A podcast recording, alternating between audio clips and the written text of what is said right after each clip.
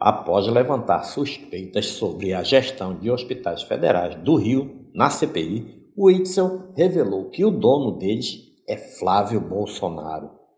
O ex-governador Wilson Witzel não esperou a reunião secreta na CPI da Covid para revelar o nome de quem ele aponta como dono dos hospitais federais do Rio de Janeiro.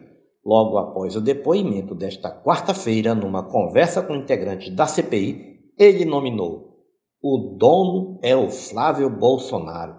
A CPI, em público, Witzel disse ontem que os hospitais têm um dono e, está, e esta CPI pode descobrir quem é o dono.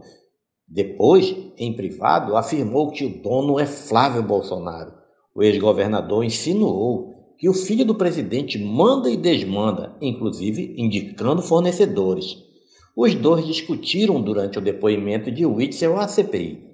Enquanto o senador acusou o ex-juiz de usar a comissão como palanque político, Whitson chamou Flávio de mimado e acusou o governo federal de perseguir governadores e interferir no enfrentamento da Covid-19.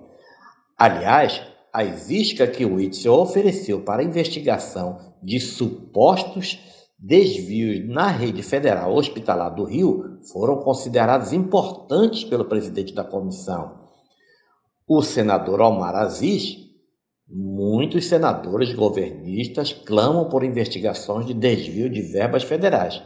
Está aí um bom caminho, disse o presidente, horas depois de revelar o nome que não causou surpresa para quem conhece os meandros da política do Rio. A defesa do ex-governador Whitson pediu à CPI que providenciasse segurança para ele. A ex-primeira-dama Helena Witzel ficou preocupadíssima com o tom adotado pelo marido no depoimento.